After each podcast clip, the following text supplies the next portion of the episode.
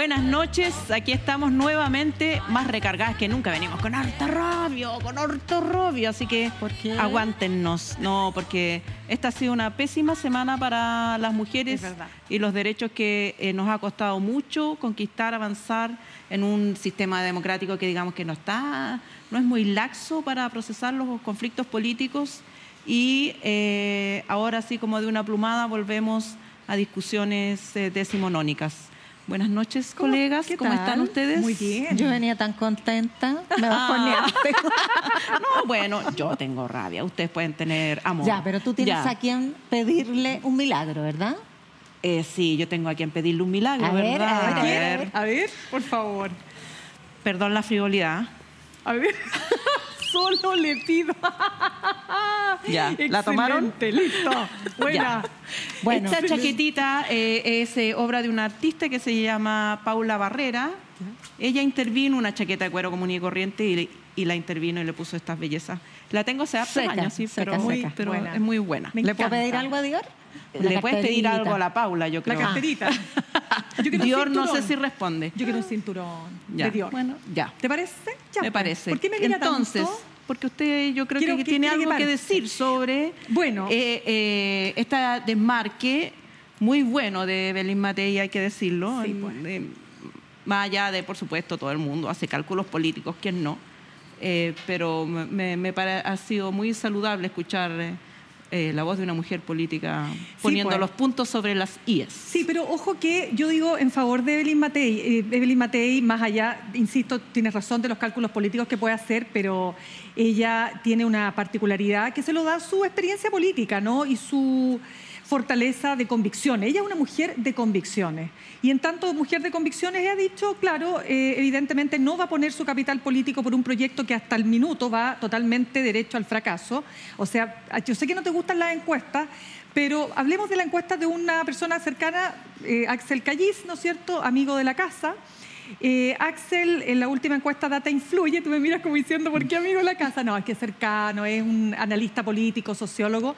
Y Data Influye muestra que solo el 10% votaría a favor y un 50% en contra.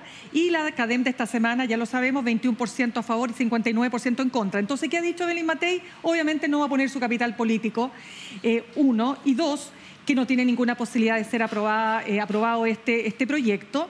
Y tres, alertando también del rol que ha jugado Chile Vamos, que la verdad de las cosas, bueno, ya lo hemos dicho en una y otra oportunidad, eh, ha estado muy lejos de lo que se esperaba.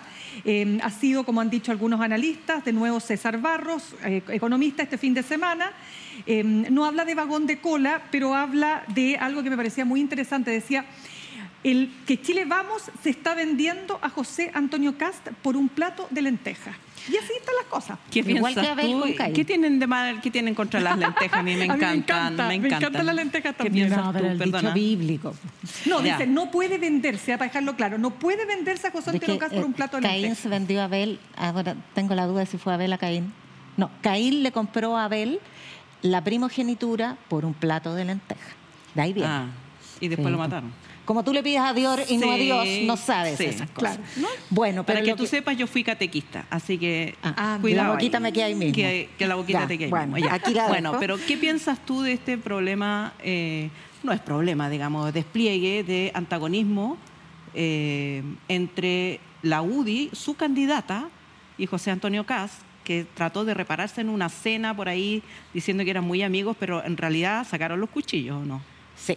Ahora, yo quis- an- antes de profundizar en lo de Matei, quiero decir que son dos las mujeres que tomaron la ofensiva esta semana. Una es ella, pero también Paulina Bodanovich, presidenta del Partido Socialista, eh, que se juntó con los presidentes de eh, la derecha tradicional y planteó, yo diría que repuso esta idea de la negociación de salón.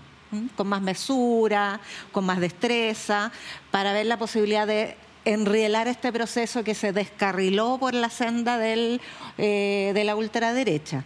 Eh, y respecto a Evelyn Matei, claro, ella en realidad casi lo dijo perfecto. ¿ah? Ella eh, supo oler las encuestas, pero, pero también supo aprovechar un tremendo vacío político que le deja Chile Vamos al ser esta...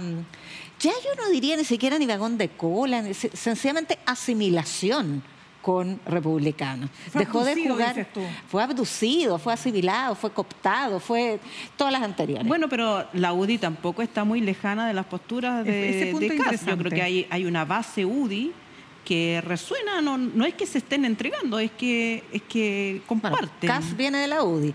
Eh, es O hijo, sea, es, hijo de... claro, entonces es como son como las decisiones históricas en la democracia cristiana, partidos donde efectivamente hay distintas miradas políticas dentro de un mismo Sí, partido. lo que pasa es que esto es más que ideológico. Yo creo que tú tienes razón eh, en cuanto a que la visión del orden eh, respecto a lo que se está planteando en eh, la propuesta constitucional es la misma. La UDI hace mucho tiempo, o sea, siempre ha querido que las mujeres tomen el lugar eh, retardatario, doméstico, etcétera. Recordemos cuánto se opuso a eh, el aborto.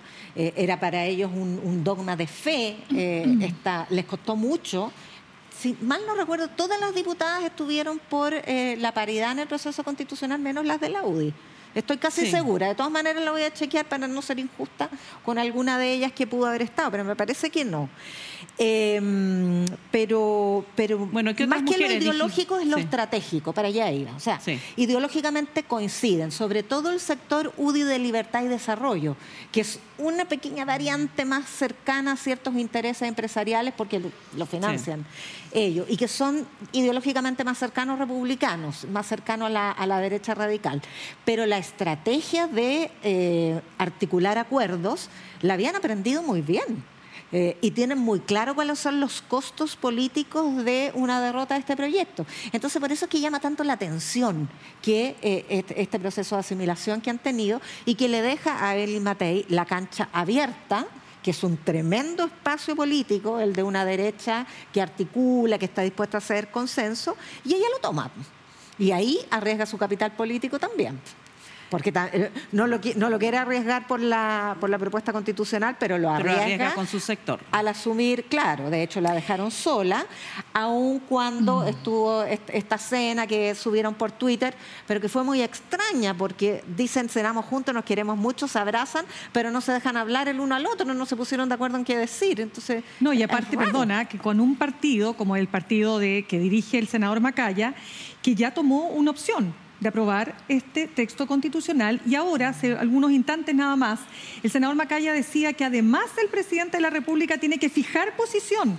No puede simplemente prescindirse. Me llamó mucho la atención además ese punto, porque el año pasado, recordemos lo que Lo significó... que querían era que no todo lo contrario, o sea, con eh, La presidencia era una regla. La presidencia, la Claramente. presidencia, claro. Sí, fíjate que a mí me parece lo siguiente, o sea, el partido mm, eh, de José Antonio Caz, el Partido Republicano, igual está en un zapato chino, porque más allá eh, de lo que termine pasando, las enmiendas que están predominando hoy día son las enmiendas de su partido, ¿verdad? Con, los con el apoyo, por cierto, de, de Chile Vamos.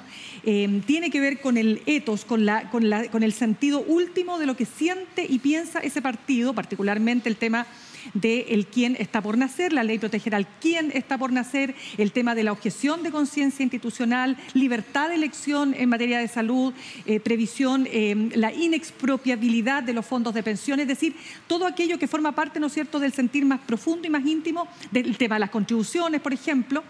Por lo tanto, si esto se termina rechazando, se rechaza la constitución de José Antonio Cast. Eso es, ¿por qué? Porque son ellos los que tienen la mayoría del Consejo. Y por ahí se instala hoy día la tesis o una, una suerte de, em, de, digamos, de, de escenario que podría abrirse en cuanto que podría incluso evitarse los- la- el, el escenario del, del plebiscito del 17 de diciembre, si es que acaso no se logra aprobar este texto con los tres quintos que requiere el Consejo. Ya, con lo cual pero- Chile Vamos tendría que obviamente no entregar sus votos a este texto, que algunos dirían es un texto fracasado. Lo que pasa es que faltan etapas. Falta una etapa a la que le están poniendo harta pichicata, que es, o no, que lo corrija el comité de expertos, pero con el riesgo de que después republicano eh, diga, este no es mi texto, Exacto. no lo apruebo, no hay plebiscito. Eh, creo que estamos en un escenario del absurdo. Creo que si estas cosas hubieran pasado, por ejemplo, en la anterior convención constitucional, tendríamos titulares programas de tres horas hablando de cómo tal partido dominante está ah, intentando hacer fracasar el proceso, pero como es republicano y nadie se atreve a decirle a republicanos nada, es como que ellos pueden estar a favor, en contra de su propio texto, pueden querer hacer plebiscito o no hacer plebiscito y todos contra la pared. Entonces a mí me parece que la política, la esencia de la política no es solo mirar las encuestas y ver qué digo en este momento, sino que también hacer pedagogía política hacer pedagogía política de por qué son importantes estas cosas que los republicanos quieren aprobar. ¿Qué pasaría, por ejemplo, si en un, en un golpe de suerte los republicanos ponen ofertón? No se pagan más contribuciones, no se paga más el IVA, eh, hacen una jugada populista. Y la gente va y aprueba esa constitución. Bueno, está pasando con las contribuciones. ¿Cuál, ¿Cuál, va a ser el libreto entonces? Entonces, no puede ser el libreto solamente que republicano A o que republicano B. ¿Cuál es el centro? ¿Cuál es la esencia? ¿Qué, ¿Por qué son importantes los derechos de las mujeres? ¿Por qué son importantes los derechos sociales? ¿Por qué es importante un sistema previsional eh, social? ¿Por qué es importante decir que nadie está tratando de expropiar? Eh, si existe una norma anti-expropiación es porque se ha instalado que alguien quiere expropiar. Y yo no conozco ni el Partido Comunista ha hablado de expropiar los fondos de las AFP. Entonces, eh, este arrinconamiento de todo el resto de la clase política en, respuestas que tienen que ver con la encuesta dejan eh, muy debilitada al sistema político, en mi opinión, y estamos a merced del capricho de los republicanos. Y lo siento que les robé la palabra, pero ya se acaba este tema. Ah, sí, ya, nos, ya está dando la corta. Exactamente, pero a menos que tenga algo que decir ultra súper importante. Solo una última, una última puesta que eh, yo vi en un folleto toda la, eh, la traducción de estas aberraciones, creo que lo compartimos, en marketing político y se ven súper atractivas. Defensoría de las víctimas, expulsión de migrantes, eh, menos político, fin a las Menos político, más plata. Entonces suena, muy atractivo. Entonces, esta operación de eh, recurrir a el reglamento que indica que al final de todo el proceso, o sea, vuelve los expertos, se, se legisla artículo por artículo, se da mixta en caso que sea necesario, pero al final viene la ratificación general eh, y ahí es también por tres quintos, por lo tanto bastan dos tercios para que se, eh, se, deje sin texto. Claro. Solo Esa operación creo, creo que solo salvaría a republicanos del bochorno de un muy mal resultado en el plebiscito de salida. Claro, ahora, yo me, pregunto si es que acaso ustedes, no sé, yo tengo bastante menos eh, optimismo, por cierto, ahora que lo que tenía hace algunos meses, si ustedes quieren, creen que es probable un acuerdo transversal porque eh, Republicanos ha dicho que está dispuesto a bajar alguna de sus enmiendas eh, regalonas. las contribuciones, que dicho sea de paso, la pagan dos de cada diez, o sea, estamos hablando, o sea, nosotros pagamos contribuciones aquí, ¿verdad? Porque pertenecemos aquí al sector minoritario que paga. Y claramente a nadie le gusta pagar contribuciones. Yo acabo de pagar la cuota de ahora y te juro que no atroz. Pero tú sabes que hay municipalidades que funcionan en el 90% con el fondo municipal que se deriva, ¿no es cierto?, de lo que obtienen, ¿no es cierto?, todos los municipios respecto de este pago directo, platita chinchín al bolsillo. Vamos Perdón, ¿no puedo decir algo más? No. Al punto. no, el punto es el siguiente. Republicanos está a favor de bajar ciertas enmiendas como las contribuciones, como la objeción de conciencia em, institucional. No estoy segura respecto del quién, respecto del qué, que tiene que ver con el derecho, eh, la ley protegerá el derecho a la vida de quién o qué está por nacer, pero no se van a mover, dicen, respecto, por ejemplo, a la libertad de elección en salud, y la inexpropiabilidad de los fondos de pensiones que tiene que ver directamente con el Estado social y democrático de derecho. Por lo tanto, si no se mueven y se establecen solo algunas muy pocas eh, concesiones, veo muy difícil que haya un acuerdo transversal. De eso estamos hablando. Sí, bueno, creo que vamos a poder seguir conversando ese tema porque ahora vamos a hablar de un tema muy interesante que también se relaciona con este y respecto del cual tú hiciste una entrevista eh, a Sergio Mico, sí porque ya sabíamos, hemos conversado esta semana en distintos foros de las declaraciones de Sebastián Piñera de el golpe no tradicional que habría sido eh, el estallido social. Y ahora eh, el exdirector del Instituto de Derecho Humano te dice a ti que el expresidente tiene razón, una cosa que fue descartada así de plano por cualquier persona más o menos seria eh, eh, al hablar de, sistemas políticos. Claro, no quiero arrogarme la representación de que a mí me lo dijo porque lo había dicho antes en un tuit, de ahí logró, empezó a hacer varias entrevistas, pero claro, efectivamente yo hablé con él, pero yo diría que lo, nuevo al menos, no lo había leído antes, es que él señala, eh, Sergio Mico, que Efectivamente hubo un golpe de Estado no tradicional eh, en esos días del 18 de octubre, más allá de que no hay ninguna evidencia ni ningún paper, ¿no cierto?, internacional de algún ¿no cierto?, destacado jurista que señale que hubo un golpe de Estado, ¿no cierto?, en esos días. Pero él dice lo siguiente, el 24 de octubre a las 8.30 de la noche el encargado de las fuerzas especiales dijo que no tenía más que media hora para resistir los intentos de toma de la moneda. Él habla de unos 1.500, incluso 5.000 personas que en ese momento estaban intentando entrar a la moneda. ¿Qué dice él? Dice que esto es un golpe de Estado. Es lo que intentó, y hasta lo textual que quiero señalar, es lo que intentó hacer Adolf Hitler en 1923, en este golpe de Estado fallido contra el gobierno de Alemania en ese momento, con el partido nazi. Entonces ahí uno dice, eh, eh, nos hemos pasado unos cuantos pueblos. Ya, ¿cuántos pueblos se pasó Sergio Mico? ¿Qué le pasó? Para empezar, ese intento quiero, golpe quiero de lo que está fumando él. Para empezar, primero conoce poco de la historia, porque ese intento de golpe fue con un grupo paramilitar. O sea, los golpes son organizados y fue con un partido político. Yo quiero saber a qué partido político se aceptaba en las movilizaciones del, estallido social. A ninguno. Menciónenme uno, que no es porque hasta Jadwe lo sacaron a patada. Dice que no es necesario. pero, pero este tú no puedes barrer con 100 años de ciencia política. O sea, por favor. ¿Y sabes qué es lo que pasa? ¿Qué es lo grave? Mm. Eh, que cuando cualquier cosa es un golpe, entonces nada es un golpe, porque esto evidentemente está destinado a escribir el libreto del cuarto aniversario del estallido, así como el tercer aniversario. El libreto era el estallido delictual, entonces ahora seguimos con la reinvención de la historia y es un golpe de Estado. Perdona, perdona señor Mico, ¿ah? pero eh, de la Rúa salió en helicóptero de la Casa Rosada por el acoso de las eh, movilizaciones sociales muy violentas que de verdad asediaron la Casa Rosada y nunca nadie se ha atrevido a hablar de golpe de Estado. Pero mira, permíteme, Ale, decir ¿A quién atribuye él la responsabilidad? Porque todo golpe de Estado, digamos, tiene detrás un liderazgo. Más allá de lo que diga, porque él refiere, digamos, hace referencia a la Real Academia de la Lengua Española, que se usa mucho en los tribunales, en, en, los jurídicos, se usa mucho sí, pero para no es un tema jurídico, un tema de ciencia entonces política. Entonces, lo que yo le digo a él es que más allá de lo que diga la Real Academia de la Lengua, lo claro es que todo golpe de Estado tiene un líder político o líderes políticos que van a usar la violencia en contra de sus víctimas y van a querer tomarse el poder. Entonces, ¿quién es quién es o quiénes serán los líderes. Y lo que él dice, entre los líderes que él define que fueran parte de este intento, sería el grupo denominado ACAP, All caps are bastards.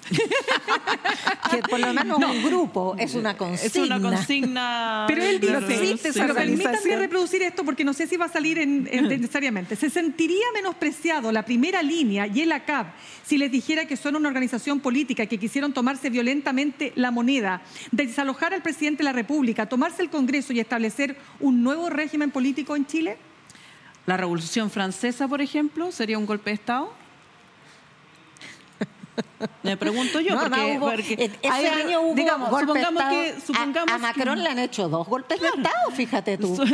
supongamos que el de la chaqueta amarilla y el de la reforma hubiera existido esa eh, esa mm, posibilidad real de grupos inorgánicos que asaltan eh, la casa de gobierno, se la toman y hacen lo que se hacía en las revoluciones, decapitaban al, a, los reyes, a la, nobleza, pidiendo... De ahí nacimos. Bueno, de ese evento nació la democracia, hay que, hay que decirlo. Ese momento violento existió, se llama revolución, pero no se llama golpe de Estado.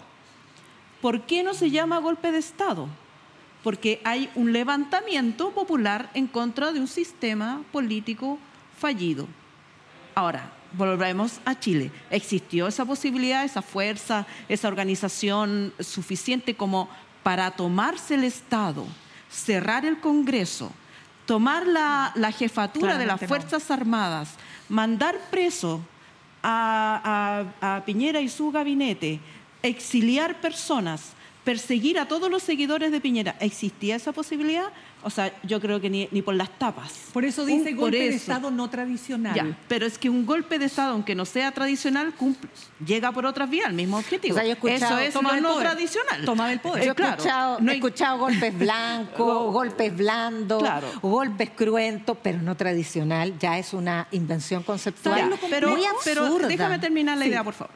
Entonces, un golpe tiene este objetivo de tomarse el poder y, eh, eh, por un periodo corto, largo o el que sea, suspender el sistema democrático, ¿cierto? Ese es un golpe de Estado porque se, pasamos de la democracia a un sistema autoritario que puede ser desde eh, el, el- el golpe de Estado del- de los trabajadores al golpe de Estado de derecha. O sea, conceptualmente es que se, se termina el sistema antiguo, se establece uno nuevo de manera autoritaria, no hay libertad de expresión, no hay derechos, no hay a quién recurrir. Claro.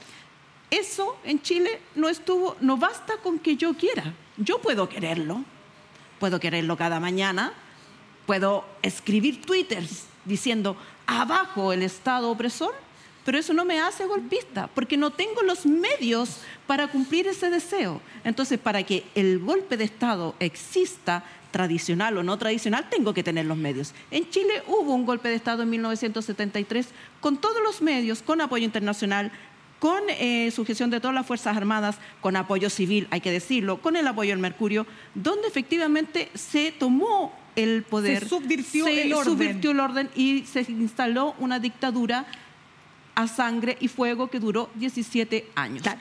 Eso no ha sucedido, no, hay, ningún- no ha habido ninguna otra posibilidad de... Ahora, ¿por qué una persona que dirigió el Instituto Nacional de Derechos Humanos, que está, su labor era fiscalizar que el Estado, en la represión de estas manifestaciones, no violara los derechos humanos o se registrara para luego eh, perseguirlo judicialmente, está en este predicamento? Eh, a mí no me cabe en la cabeza. Mira, a mí lo que más me preocupa, más allá del predicamento que él tenga eh, ahora como ex presidente de Amarillos, ex director nacional del Instituto de Derechos Humanos, me preocupa que se haga este planteamiento en el contexto de los 50 años del golpe de Estado, fíjate, porque creo que banalizas la discusión y la conversación. Entonces, cuando tú dices, Yana, con, muy con una claridad muy, muy, muy precisa, todo es golpe de Estado, nada es golpe de Estado. No, si nosotros venimos saliendo de una conmemoración tremendamente dolorosa porque recordamos, ¿no es cierto?, todo el horror que vivimos. Entonces, traer a colación un concepto que es tan importante y tan profundo para, para Chile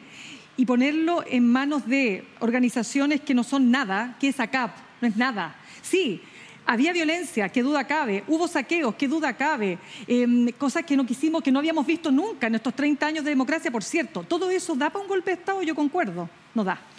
Bueno, vamos a, a hablar de otros temas que Espérate, un- un, indignan. un solo chiste final. Ya. ¿Cómo el director del Instituto de Derechos Humanos presenta tres mil y tantas querellas contra los golpistas? pues? Claro, es- sí, eso es- es- bueno.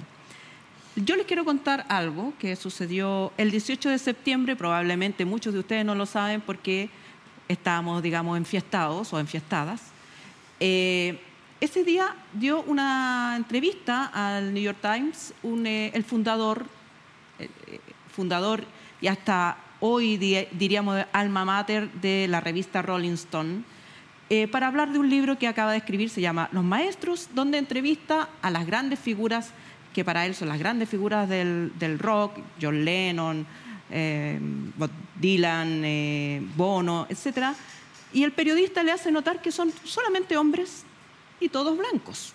Le pregunta por qué no entrevistó a alguna mujer, a algún afrodescendiente. Y Jan Benner se manda esta declaración de que las mujeres no son lo suficientemente articuladas para estar a la altura de las personas que él entrevistó. Tampoco los afrodescendientes, dice, bueno, sí, han tenido genios, genios musicales, genios, pero no lo suficientemente inteligentes como para eh, eh, darme esta entrevista. ¿Y por qué lo traigo a colación? Porque Se eh, pasó, eh, se sí. pasó, se pasó. bueno, de Se partida, pasó. n- no sé ustedes, pero hay generaciones y generaciones de periodistas formándose con los textos icónicos de Rolling Stone. Pero Rolling Stones es el canon de la música. Es por ahí entra el que va a ser famoso. Por ahí entra el que va eh, a tener a la industria musical rendida a sus pies. Y en esa puerta estuvo cerrada para las mujeres, estuvo cerrada para los afroamericanos. Y él lo cuenta con mucha soltura de cuarto y dice, bueno, era lo que me gustaba a mí. Este sesgo institucionalizado eh, en esta revista de, fama mundial que hoy dirige su hijo, eh, está también instalada en todos los medios de comunicación. Vean cuántas columnistas mujeres hay en los medios de comunicación. ¿Cuántas veces las citamos? ¿A quién citamos cuando citamos a alguien que dijo algo interesante en política, en economía, en el tema judicial? A las mujeres las citamos para hablar eh, normalmente de temas de cuidado, de temas, entre comillas, de mujeres. No, ¿qué? Yasna. Es que se nos quedó un punto. Se nos quedó. Se nos quedó un punto sobre la mesa, entonces lo vamos a votar y vamos a continuar. Fue muy inspiradora la introducción que le hiciste a, la, a la canción de hoy día por el rezago de las mujeres en un momento en que se ve amenazado lo poco y nada avanzado en esa materia. Y me refiero al aborto y esta semana al fin de la paridad de salida. La paridad de salida es para que entiendan. Sí, hay que explicarlo. Mucha gente es un que no ajuste electoral del sistema electoral para que, independiente de las personas que se eh, postulan, la elección final respete el mismo porcentaje de mujeres que de hombres, la misma cantidad de escaños. Había quedado en la comisión de expertos, no como se estableció para la designación de esta Consejo Institucional y del Comité de Expertos. Había quedado en el texto propuesto como 60-40, o sea, máximo 60% eh, cualquiera de los dos géneros, y solo en dos elecciones, en las próximas dos elecciones. Mm. Así como para que se vayan Era un artículo transitorio, más o menos. Con un transitorio. En el Consejo borraron incluso eso. Y a mí me llama mucho la atención que la pues, se abstuvo la derecha tradicional. UDI y RN, o algunos UDI y algunos RN, eh, se abstuvieron, no, siguieron en esto a eh, republicanos, con excepción de Yvonne Mayendorf, que me cuesta un poquitito, y que resulta que es la única consejera que salió elegida por paridad. Ahí tuvieron que bajar a Juan Sutil para que ella saliera que fue con ¿te acuerdas que, fue, Me imagino, Juan Sutil que Pero imagínate, o sea, claro. claro con menos de un 2% de los votos y la subieron gracias a la paridad. Exacto. Eh, y, la argumentación. Y la Pero ella, ¿qué, votó? ella votó apruebo, a la, votó rechazo, perdón, a esta, eh, propuesta de artículo. Es que habría sido como... No, es que ella votó en ah, contra de la paridad de salida. Yo tenía entendido al revés, que había votado ya. No, votó en contra del artículo que proponía la paridad de salida. O sea, y es lo que ganó. Que la benefició a Se cayó esa, esa disposición del Consejo de Expertos. ¿Con qué argumento? Bueno, porque no se puede meter la mano a la urna, que es un argumento que ya dieron cuando se cuando se presentó este sistema en, eh, en, los dos procesos constituyentes. ¿Por qué meter la mano a la urna? Que por lo demás se mete en el sistema electoral proporcional, porque hay arrastre. Un candidato que saca suficiente votación como para tener más de un escaño, saca a sus compañeros de lista. Eh, ese sistema existe hoy, por lo tanto, como argumento no tiene ninguna, ninguna validez. Y segundo, que las acciones afirmativas en política, así como se hacen escaños reservados para pueblos originarios en muchos países del mundo, se hacen acciones afirmativas en favor de las mujeres, porque el nivel de obstáculos y de barreras de entrada que tenemos las mujeres en la política es tan brutal como que en el Congreso de hoy hay menos de un 30% de parlamentarias mujeres. ¿Por qué ocurre lo, importante es que la gente comprenda que eso no es natural. Lo natural en, en, una población donde hay 50% de mujeres y un poquito más, y 50% de hombres, lo representativo sería que hubiera 50 y 50. Si no ocurre, no es porque las mujeres sean menos valiosas, sino que el sistema ya está intervenido. Y por eso yo citaba el caso de, de este señor Benner, porque el hombre en el poder beneficia a los hombres, por supuesto. Pero si lo vemos, todos, pues. los días. Pero mira, si yo quiero también, me sentí muy inspirada con tus palabras, Ale, me encantó. No, te juro que es cierto, Yanna, que no, no estábamos informadas de que iba una sorpresa. Fue una sorpresa muy grata, porque nosotras las mujeres... O sea, muy ingrata. En, toda, en todo orden, en toda condición, obviamente, unas, unas que están en mejor condición que otras, por cierto, pero yo siempre digo que la vida es dura, pero es aún más dura para las mujeres. Y yo creo que efectivamente vivimos en un mundo que sigue siendo dominado por hombres. Y, y, eso tiene repercusiones en todo, en que ganamos menos que nuestros compañeros que hacen exactamente la misma labor. En Chile se calcula alrededor del 20% de diferencia de brecha salarial, que es baja porque en muchos casos es mucho más que ese 20%, y vivimos también la exclusión de los propios medios de comunicación. Porque yo que leo los diarios todos los días, tú también, todos nosotros, ¿qué es lo que, mostra, qué es lo que nos muestran los diarios? Panelistas hombres, en su mayoría. ¿Y cuál es la respuesta que nos dan? No, es que es tan difícil que las mujeres nos digan que sí, es que nunca pueden, es que nunca tienen tiempo. ¿Y por qué no tienen tiempo? Porque no quieren o porque tienen doble tarea, porque tienen que trabajar, llegar a la casa para decir, hacer el aseo, porque no siempre tienen el te apoyo. Te ponen un grillete y te dicen, corre, pero, ay, bueno, llegaste. qué, buena, qué, buena, metáfora. Esa es la analogía. Y también, para qué decir, directoras de medios, porque también las mujeres trabajamos abajo, pero arriba no, eh, en muchas industrias es así, en las industrias artísticas también es así, en las industrias eh, de todo tipo es así. Y, para qué decir de las mujeres trans y otras diversidades. Uh, ni hablar. Un Chile TV es dirigida por una mujer, entonces. Sí. Exactamente. Por eso te digo que me, sabes que me, emociona, me emociona, eh, Ale, porque creo que es súper relevante. Y yo peleo todos los días con productores que trabajan conmigo, que son hombres, que les digo, chiquillos, tenemos que encontrar mujeres políticas, mujeres analistas, mujeres que sean, no, es que me cuesta tanto, es que no sé qué. No, pues, es que hay que ponerle más énfasis porque a nosotras también nos cuesta. Eso. Sí, y acá tenemos a nuestras mujeres deportistas porque también eh, las acciones afirmativas son todos los días en lo que uno pueda mencionar a las mujeres que están haciendo trabajos maravillosos y que quedan invisibilizadas. Las atletas ¿Nos quieres pues, contar? Claro, o sea, de, las atletas panamericanas y para panamericanas, ¿no es cierto?, que van a competir entonces en los Juegos Panamericanos en nuestro país.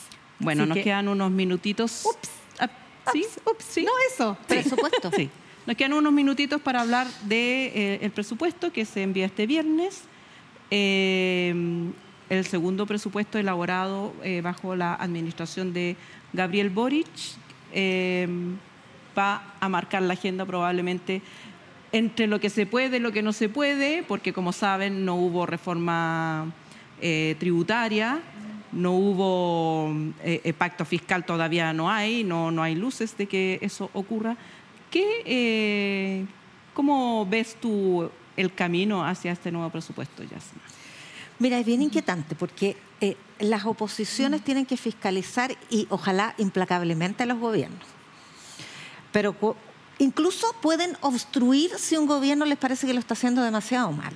Pero de ahí a bloquear la gobernabilidad, porque esto no es bloquear al gobierno, es bloquear la gobernabilidad, hay un paso demasiado audaz y demasiado irresponsable. Y es lo que se ha hecho con las reformas previsional y tributaria, que no es una reforma de este gobierno, es una reforma que venimos esperando desde hace más de 10 años y que la presentó el gobierno Michelle Bachelet y la presentó el gobierno Piñera y ahora la presentó el presidente Boric. Y no se va a aprobar. ¿Qué le queda a un gobierno al que no le aprueban ninguna de sus reformas? Bueno, administrar. ¿Y cómo administra? Con el presupuesto. No hay otra manera. Y, reasignar, perdón, reasignar eh, presupuestos, digamos, sectoriales a otros sectores para, en el fondo, mover la plata que hay, la, poca plata que hay. Pero el Congreso tiene la facultad de rechazar partidas. Eh, de hecho, en la tramitación del primer presupuesto de Boric, y ahí partió este clima tóxico en materia de derechos humanos y de cincuentenario, rechazaron las partidas del Museo de la Memoria, los sitios de memoria y el Instituto de Derechos Humanos. Lo rechazaron. Después se repuso en la comisión mixta, al final. Eh, y recordemos que además hubo un hecho inédito antes, durante el primer gobierno también se rechazaron los presupuestos de cultura también. O sea, hay, hay, hay una, un bloqueo hay, a iniciativas que no sean lo que ellos consideran eh, eh, crecimiento. O sea, las rechazan poniéndole un peso, pues, presupuesto de un peso, que lo hicieron contra Santiago, no sé si de acuerdo. Y eso, si eso ocurre, ¿y por qué me estoy poniendo en este escenario tan pesimista? Porque ya lo han dicho, no confiamos en este gobierno, vamos a ser muy selectivos con el, eh, presupuesto de este año, y si ya fue muy beligerante el año pasado, con mayor razón va a ser este, poniendo el foco en el tema de la probidad. Bienvenido que se hable de tema de la probidad, porque los casos de corrupción en las gobernaciones se han producido precisamente porque los parlamentarios el año 2021 para el presupuesto del 2022 dejaron esta laxitud de normas que permite tratos directos y con fundaciones que no tengan experiencia. Y el año 2022, cuando este gobierno tramitó el presupuesto para el año en curso, sí se aumentaron un poco, no lo suficiente, pero sí se aumentaron los requisitos para estos tratos directos de gobernaciones con fundaciones.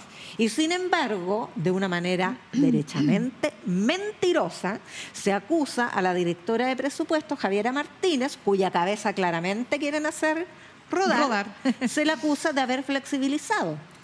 Los 47 convenios que investiga la Fiscalía fueron todos suscritos con las normas de las glosas presupuestarias del año del último año de Oye, Sebastián y Piñera. Y hay que decir que en términos de, o sea, por supuesto, aquí no estamos por eh, quitarle el peso a ningún caso de corrupción, pero los mayores casos de corrupción no han sido de eh, partidos de este gobierno digámoslo, o sea, e, en esta de las fundaciones, los gobernadores han sido fundamentalmente de otros signos políticos, pero se, eh, se hace un relato. Dos demócratas cristianos y un Evópolis. Claro, se hace un relato público como que le vamos a impedir a este gobierno que le dé más plata a las fundaciones eh, porque es mal uso. Ese es el relato simplificado que no corresponde a la realidad, que por supuesto hay que eh, poner más requisitos en mi opinión, el Estado tiene que hacer lo que tiene que hacer el Estado y no hacer esta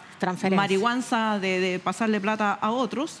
Eh, pero eh, se está usando esta excusa para impedir una, administración racional del Poder Ejecutivo. Este gobierno fue electo y sigue electo y sigue gobernando hasta que se elija otro gobierno.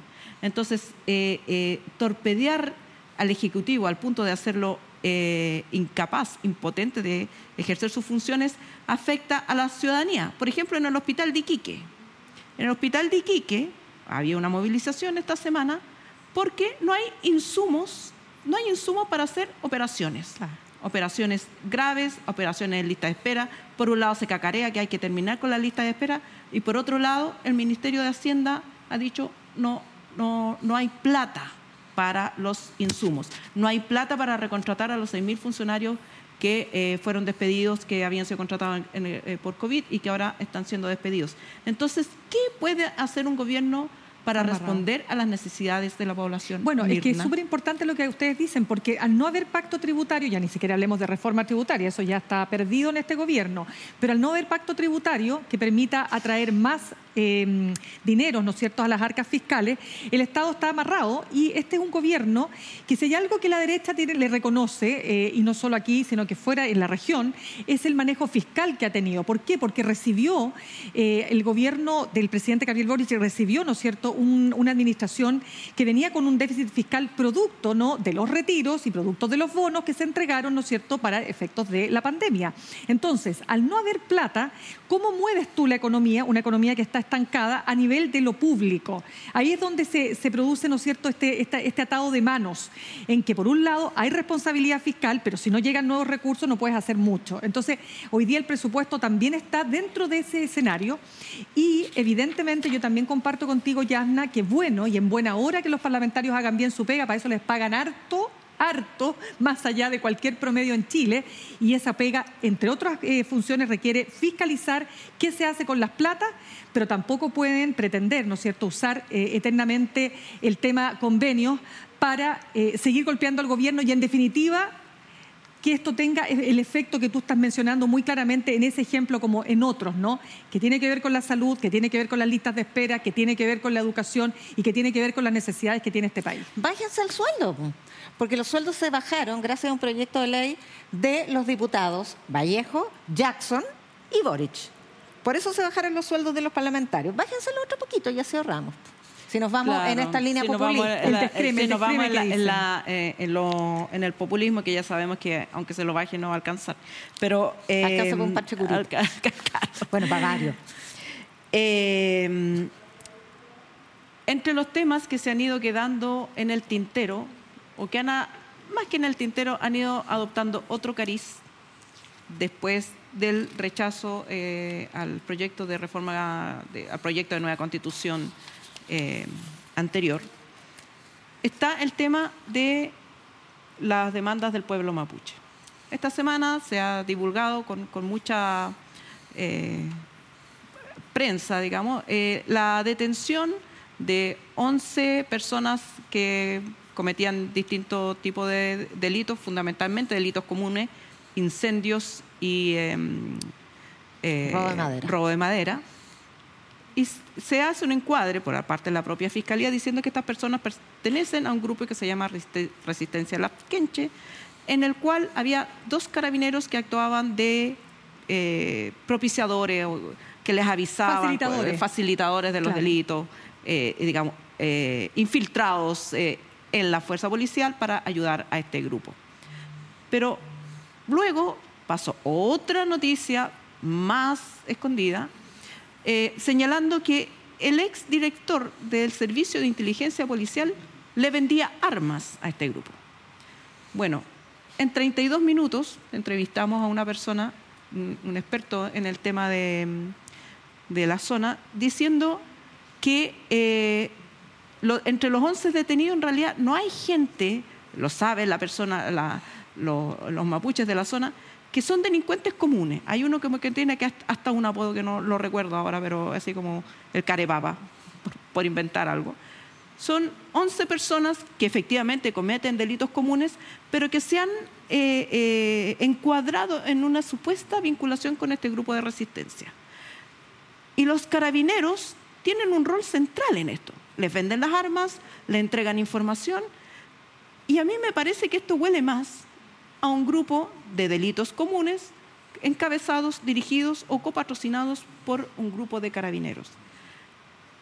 Será la justicia la que tendrá que aclarar cuánto hay de efectivamente un grupo de resistencia mapuche cometiendo delitos comunes o si es un grupo que comete delitos comunes al que se le ha dado un barniz para encuadrarlo eh, como parte de las demandas eh, de, ese pueblo originario.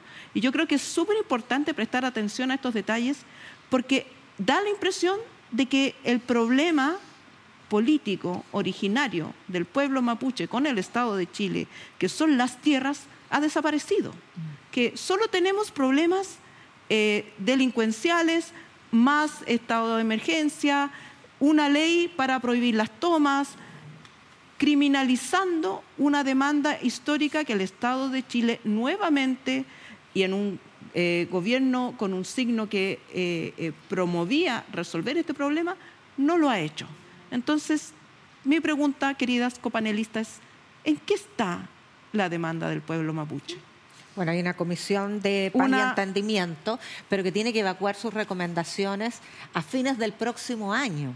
Y mientras tanto, sigue alimentándose esta espiral de violencia. Yo creo que cada vez hay más antecedentes y más evidencia de que mm, un porcentaje altísimo de la violencia que se comete en, que se registra en, eh, la zona sur eh, es delincuencial, es delincuencia pura y dura hay evidencia empírica gracias a esto. dices tú. Delincuencia común, digamos, no delincuencia política. Claro, claro. crimen organizado. Eh, Ahora, hay muchos grupos, estos, estos grupos mientras más minúsculos y más radicalizados, más infiltrables eh, y más eh, propensión a involucionar hacia eh, traspasar el límite de la causa al narcotráfico, de la militarización a el robo de madera, y eso está cada vez más evidenciado y documentado. Y con esta diligencia, que curiosamente la mayor parte de las, de las, investigaciones exitosas en la zona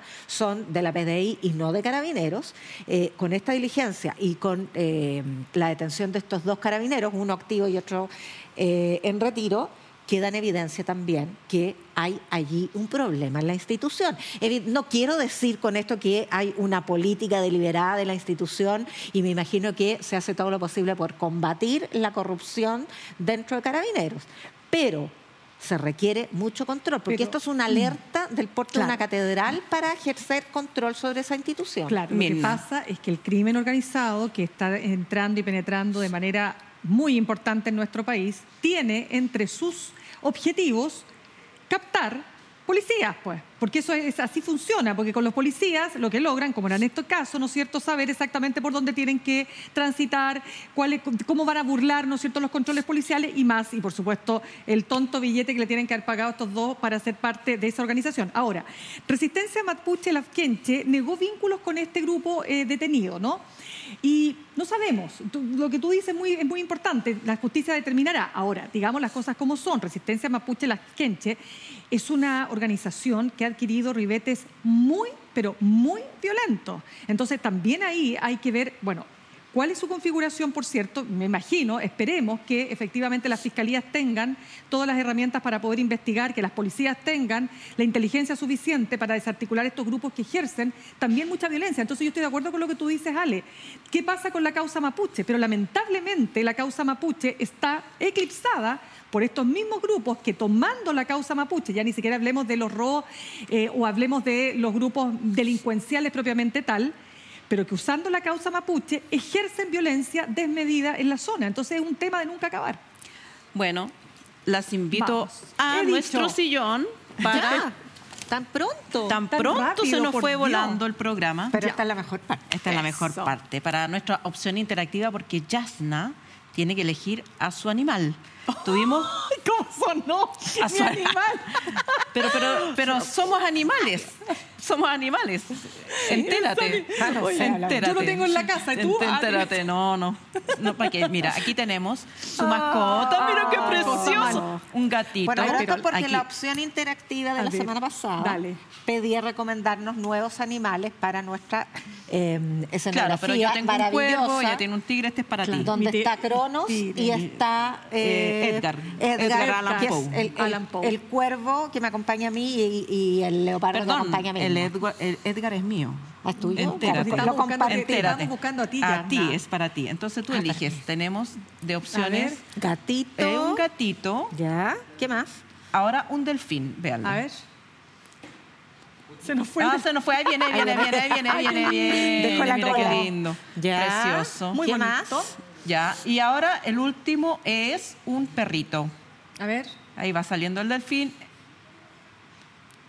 Entra, el perrito es precioso también. Sí, yo conociendo a mi amiga que le encantan los gatitos. Bueno, aquí somos dos gateras. Ay, cat lover con su Cat lovers, así, mal, mal, mal. No hay cómo, no ¿Tú tienes como tres gatos, Tengo tres gatos persas, además. Ahora no, aquí un Golem, Gal y Gea. Son preciosos.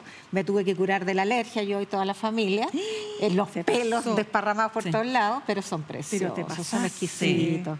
Son, bueno, eh, entonces... Son eh, ansiolíticos. Los ¿ah? Se queda Absolutamente. no te puedo creer ya. Bueno, yo tengo cinco gatos. ¿Cinco? Pero qué onda. Y en, mi, en este eh, problema de salud que tuve, los cinco arriba mío haciéndome gatoterapia, así que no, sí, pero sí, el ronroneo de los gatos es está por una importante universidad que no sé cuál es. ¿Con cuál te quedas entonces? Con el gato. Con el gato, obviamente. pero yo tengo, yo soy perruna, tengo mi perrito que se llama Inti, pero bueno, las entiendo mucho porque también. Ese es mi gato. entonces, para ustedes, queridos televidentes, cosito. ¿qué nombre le ponemos al gato de la Yasna. Esa será nuestra opción interactiva. Escríbanos en Instagram. Eh, y por último. No sean crueles, por favor, conmigo, lo único que les pido. Ay, qué buena. Sí, yo voy a hacer, yo voy a hacer eh, la primera. Vamos a invitarlas a todas y a todos ustedes, por supuesto, que junto con proponernos un eh, nombre para el gato, nos manden fotos de sus mascotas. Yo tengo cinco fotos que mostrar. Así que yo, también tengo la Mía. Sí, hay un correo para mandar. Ahí está el email. Descabelladas uchile uchtv arroba gmail.com. Ahí sus fotitos de sus mascotas. Pueden mandar ahí también eh, ah, ideas de quiero decir una cosa. Pero, pero ojalá por Instagram. Quiero decir una cosa. Dicen que los gatos son los nuevos nietos.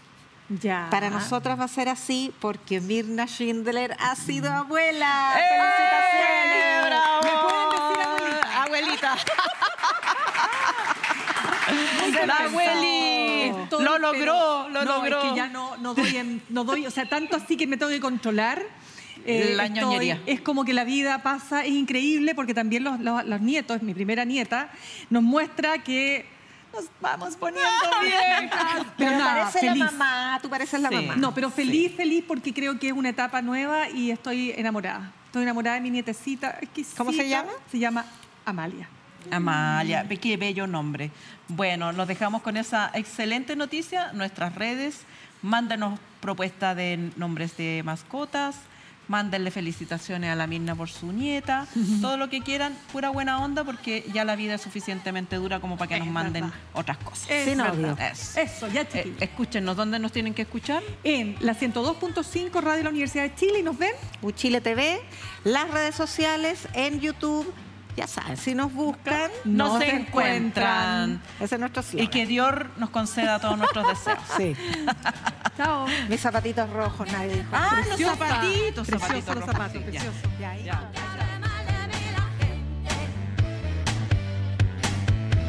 A mí me gusta andar de pelo suelto.